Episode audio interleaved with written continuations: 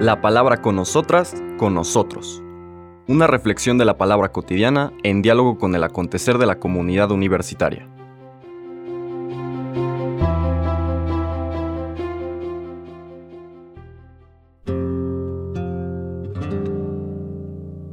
Hola, buenos días. Bienvenidas, bienvenidos a la palabra con nosotras, con nosotros, de este jueves 7 de septiembre. Seguimos nuestro recorrido del Evangelio de Lucas, esta vigésimo segunda semana del tiempo ordinario, en un texto, ya capítulo 5, que se conoce como la vocación de Pedro. Son los versículos del 1 al 11. En aquel tiempo, Jesús estaba a orillas del lago de Genezaret y la gente se agolpaba en torno suyo para oír la palabra de Dios. Jesús vio dos barcas que estaban junto a la orilla. Los pescadores habían desembarcado y estaban lavando las redes. Subió Jesús a una de las barcas, la de Simón, le pidió que se alejara un poco de tierra y sentado en la barca enseñaba a la multitud. Cuando acabó de hablar, dijo a Simón, Lleva la barca mar adentro y echen sus redes para pescar. Simón replicó, Maestro, hemos trabajado toda la noche y no hemos pescado nada, pero confiando en tu palabra, echaré las redes. Así lo hizo y cogieron tal cantidad de peces que las redes se rompían. Entonces hicieron señas a sus compañeros que estaban en la otra barca para que vinieran a ayudarlos. Vinieron ellos y llenaron tanto las dos barcas que casi se hundían. Al ver esto, Simón Pedro se arrojó a los pies de Jesús y le dijo, Apártate de mí, Señor, porque soy un pecador. Porque tanto él como sus compañeros estaban llenos de asombro al ver la pesca que habían conseguido. Lo mismo les pasaba a Santiago y a Juan, hijos de Zebedeo, que eran compañeros de Simón. Entonces Jesús le dijo a Simón, No temas, desde ahora serás pescador de hombres. Luego llevaron las barcas a tierra y dejándolo todo, lo siguieron. Palabra del Señor. Este texto les comentaba, se conoce como la vocación de Pedro. Hay que verlo en el contexto y secuencia de lo que empezamos a ver desde el lunes. En el lunes vimos en este relato de Jesús en la sinagoga de Nazaret el proyecto, Él es el ungido, Él es el enviado por Dios para proclamar la buena noticia a los pobres, etc. Liberar a los cautivos, devolver la, la vista a los ciegos, también liberar a los oprimidos proclamar el año de gracia de Dios, es decir, un nuevo mundo. Un nuevo mundo que se concreta en aquellos que acogen a Jesús.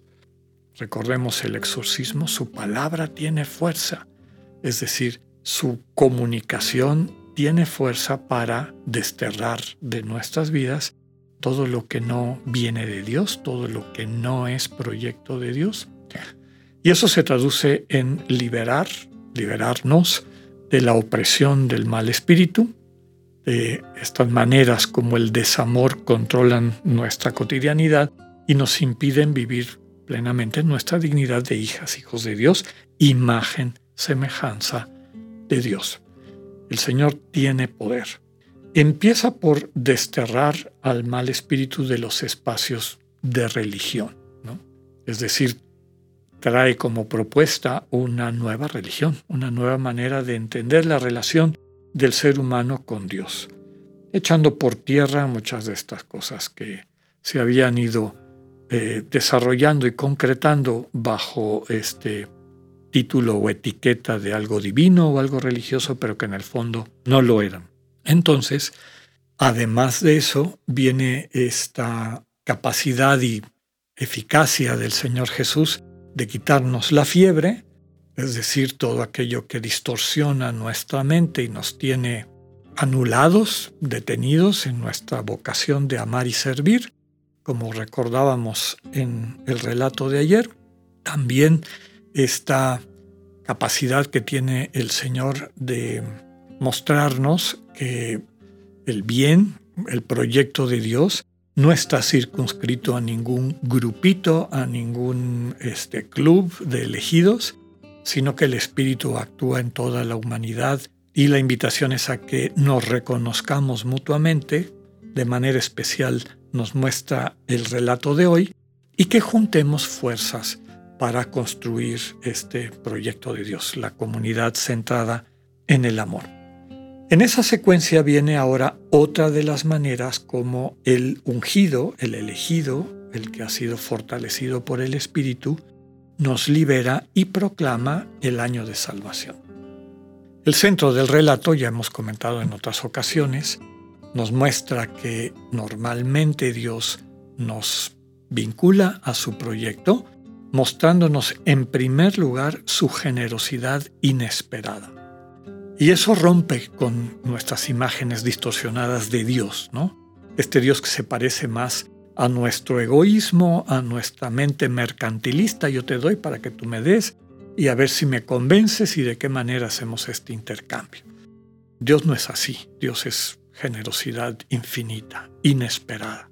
Y es esa generosidad inesperada la que me permite finalmente desenmascarar mi egoísmo y mi falta de generosidad. Y eso es lo que vive Pedro. Y en la imagen de Pedro estamos todas y todos. Cuando desarrollamos la sensibilidad para captar hasta dónde llega el amor que Dios nos tiene, esto nos asombra, nos conmueve y finalmente nos restituye la sensibilidad que nos capacita para hacernos cargo de nuestra vocación. Eso es lo que vive Pedro. Pedro no se siente digno de esta generosidad y se lo dice al Señor. Apártate de mí, Señor, soy un pecador. El Señor no se aparta de él, al contrario. El siguiente paso es que le revela cuál es su verdadera vocación, cuál es su identidad. Recordemos que uno de los saludos favoritos del resucitado, del Señor Jesús resucitado, es no teman. Ese es uno y el otro, la paz con ustedes. No teman.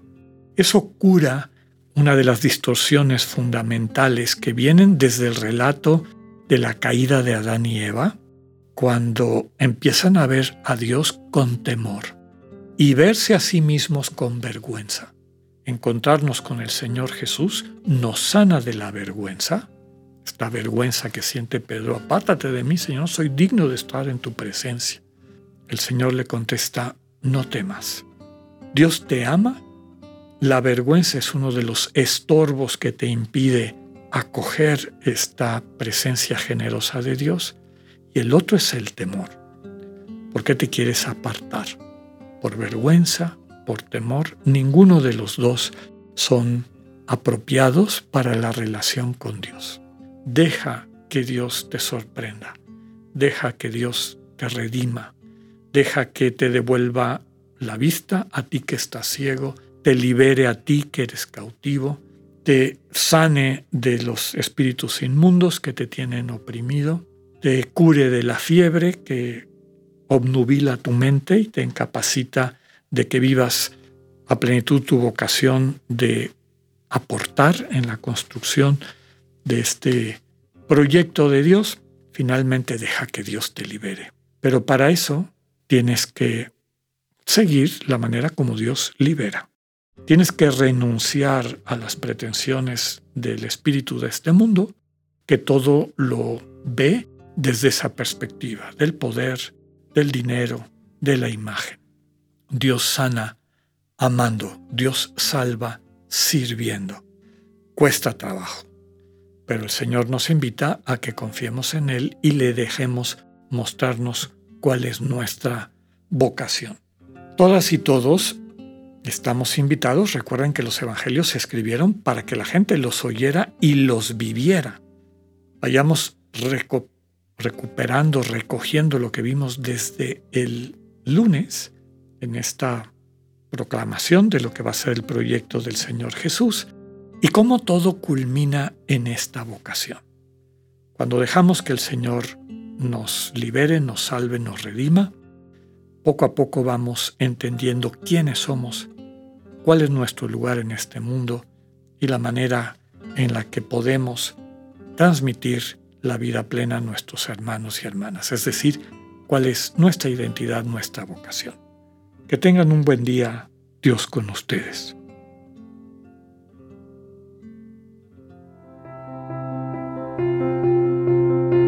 Acabamos de escuchar el mensaje del Padre Alexander Satirka. Escúchalo de lunes a viernes a las 8.45 de la mañana por radioiberoleón.com, a través de nuestra app gratuita para iOS y Android o por Spotify. Esta es una producción de Radio Ibero León en colaboración con el ITESO, Universidad Jesuita de Guadalajara.